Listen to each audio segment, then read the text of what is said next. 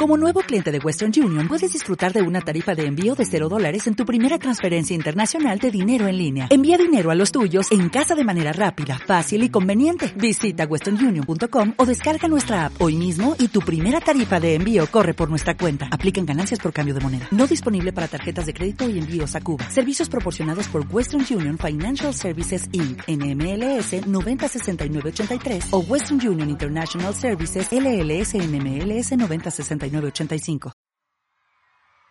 Resulta aprobado con 38 con 38 votos afirmativos y 29 negativos y una abstención resulta aprobado.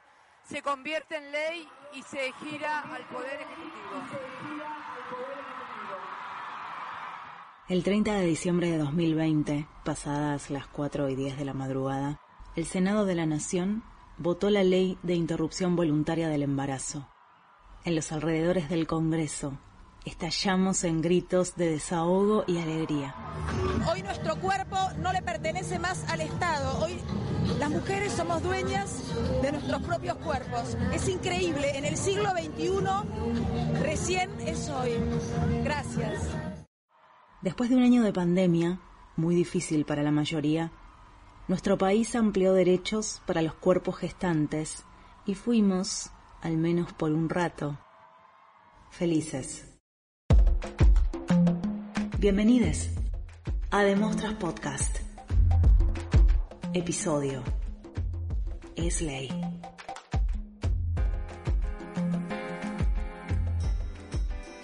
Comenzamos nuestro proyecto en el 2016, un año después del Ni Una Menos. Nos faltaban algunos meses para terminar de estudiar la carrera de producción de radio y no encontrábamos espacios para hablar de lo que nos interpelaba. Por eso decidimos crearlo. Nos hicimos amigas gracias al programa. Conocimos personas, aprendimos de los errores, cuidar lo que decimos. Y con el tiempo empezamos a hablar en inclusivo, aunque todavía nos cuesta un poco. Desde el comienzo de Demostras, militamos la ley de interrupción voluntaria del embarazo en el aire y en la calle. Hoy, el aborto legal, seguro y gratuito es ley en la Argentina. Y esta es nuestra despedida. Quisiera no decir adiós, pero debo marcharme. No llores, por favor, no llores, porque vas a matarme.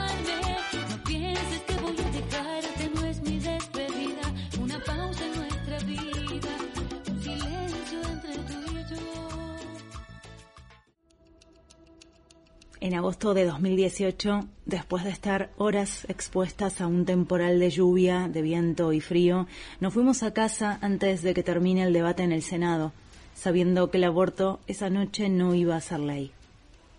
No había forma de que los números cerraran y los legisladores que estaban a favor, mientras alentaban a que siga la lucha, nos adelantaron que el resultado sería negativo.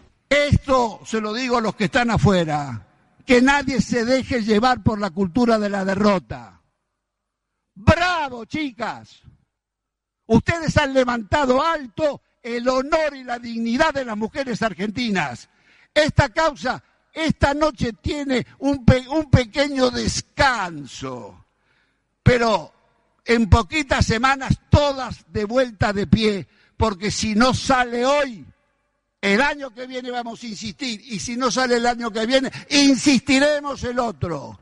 Nadie podrá parar a la oleada de la nueva generación. Será ley, habrá ley contra viento y marea. Nos quedó en la memoria el festejo de Gabriela Michetti, entonces presidenta de la Cámara, cuando la votación arrojó el resultado negativo con 38 votos en contra.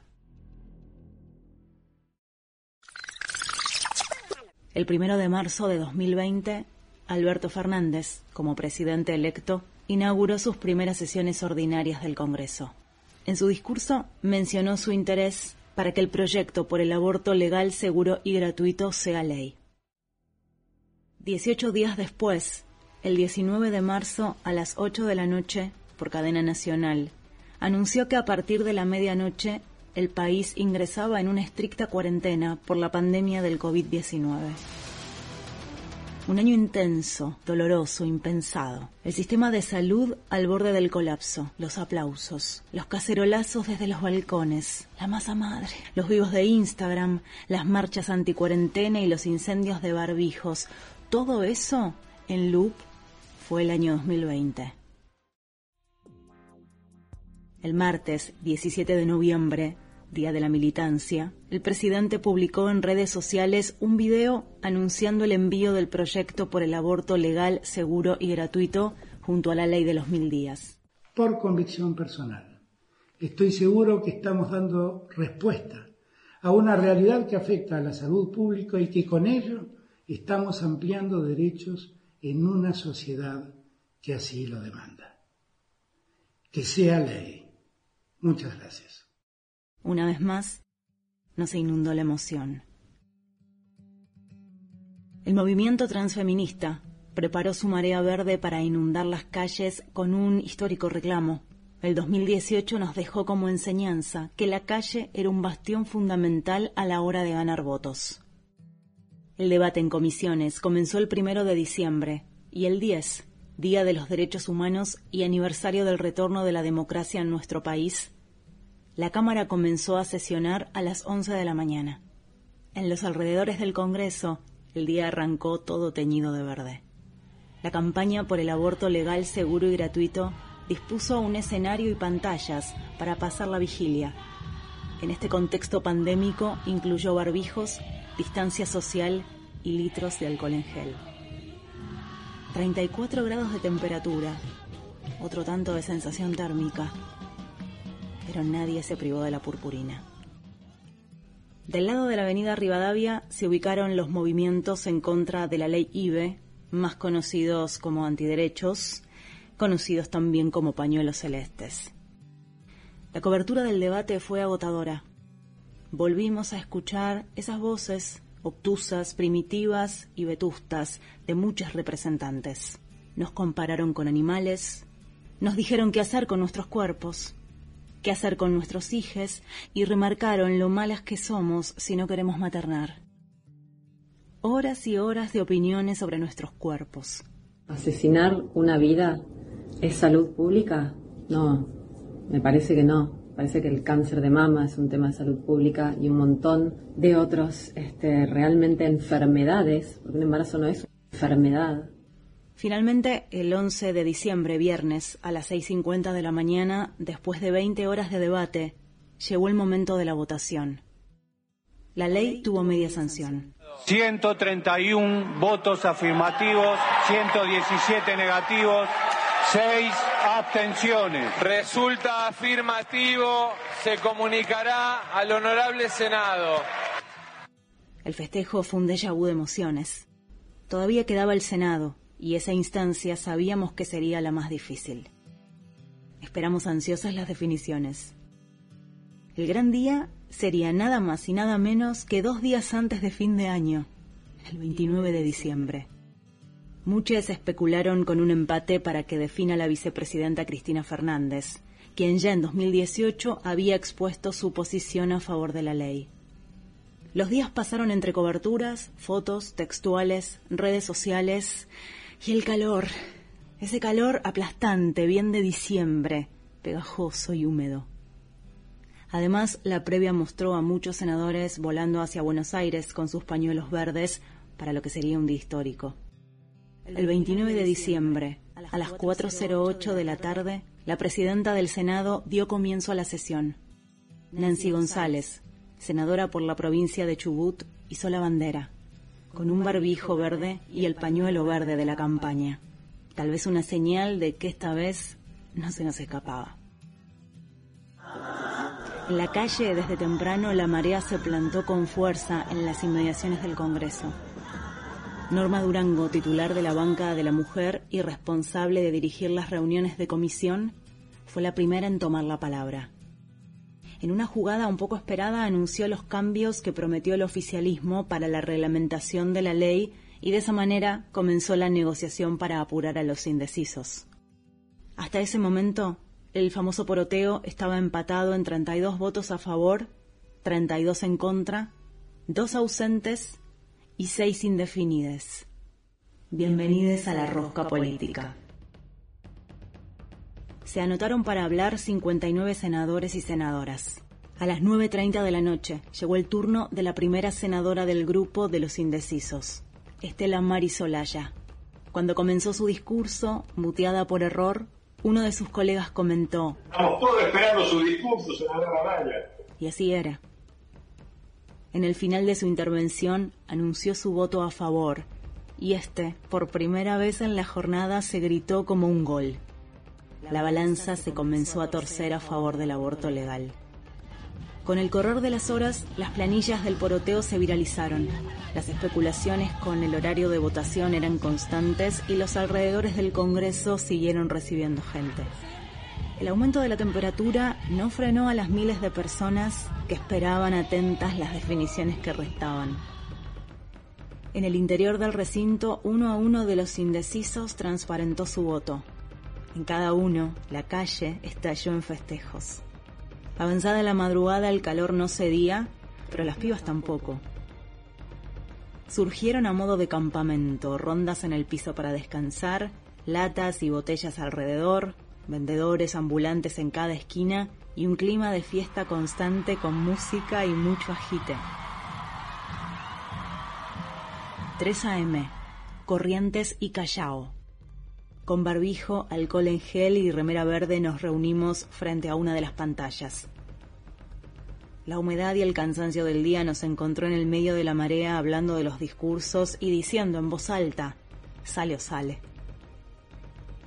Mientras tanto, en una sala anexa al recinto, las periodistas informaban minuto a minuto por las redes sociales la ansiedad iba creciendo. El aborto legal era casi un hecho. En las pantallas vimos las últimas intervenciones. Anabel Fernández Agasti, para muchos la elegida del oficialismo para ganar votos a favor de la ley, dio un discurso memorable que generó aplausos verdes. Las cámaras enfocaron a la presidenta del Senado. Las miradas cómplices nos dieron buenos augurios. Quiero que las mujeres vivamos libres sin miedo y con el poder de decidir, el mismo poder que tienen los balones desde que nacen hasta que se mueren, el mismo. De eso se trata la discusión que estamos dando hoy. ¿Y saben qué? Las mismas pibas que están ahí en la plaza, ¿por qué tiene que ver con Florencia? porque las mismas pibas que están en la plaza son las mismas pibas que piden justicia por Florencia Romano y todas las pibas víctimas de femicidio en la República Argentina.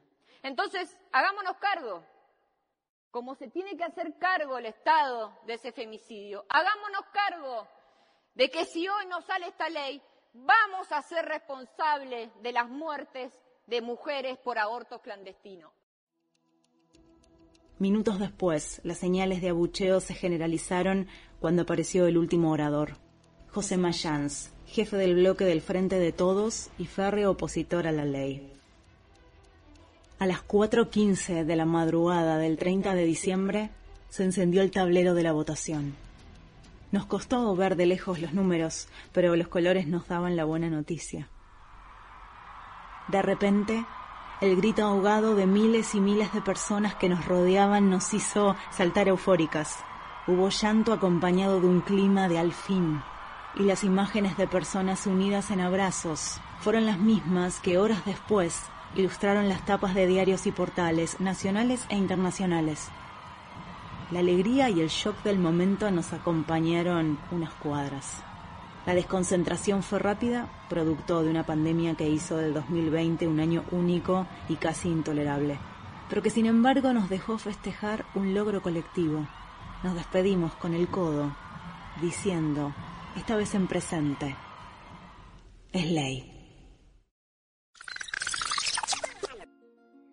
El jueves 14 de enero de 2021, a las 18.30, en un acto en el Museo del Bicentenario con la presencia de la campaña por el aborto legal, seguro y gratuito, se promulgó la Ley 27.610 de interrupción voluntaria del embarazo.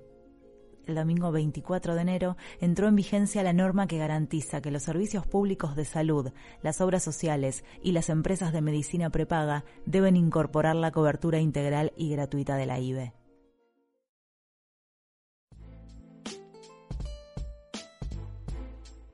Hace cinco años comenzamos un programa de radio para estar más tiempo juntas y comunicar problemáticas que nos interpelaban y nos interpelan. Crecimos con las cuatro temporadas que duró de Mostras como programa semanal y cuando el macrismo se puso feroz y nos dejó sin la capacidad de costear un rato de aire, aprendimos a hacer podcast. Después vino el 2020, con una pandemia que hizo imposible la transmisión desde un estudio cerrado. Decidimos cuidarnos, como siempre. Pero en ese año oscuro, el aborto fue legal. Y pensamos que después de tantas aventuras, es el momento de cerrar esta etapa hermosa, que seguramente nos encontrará en otras historias, con otros nombres y compañeros, tal vez en otros formatos, pero siempre en contacto. Como en la madrugada del 30 de diciembre, nos despedimos con un fuerte abrazo que traspasa el éter y decimos, es Este fue el último podcast como demostras. Queremos agradecerles a todos por el aguante, pero especialmente a Janina de Luca, Alejandro de Luca, Pao Contusi, Celeste Ainchil, Ale Cabrera Britos, Lucila Juan, Tuques Prat, Sherry Panoburs, Jorgelina Roca, al Lobo y a todos los que hicieron posibles nuestros aires y desaires. Las muestras fuimos Laila Garzón Deger, Rocío Cervera Novo, Verónica Rubio y María Laura Guzmán. Yo vengo a decirte a vos lo que no puedo callar. Porque una muestra soy y te lo voy a contar. Una muestra quizás se hace, pero yo digo más bien se nace. Y no me tengo permitido poder algún día cambiar. Yo soy de las muestras y no lo voy a negar. Demostras y me vas a escuchar. Si me caigo me levanto, del llanto yo me río. Si pasas delante me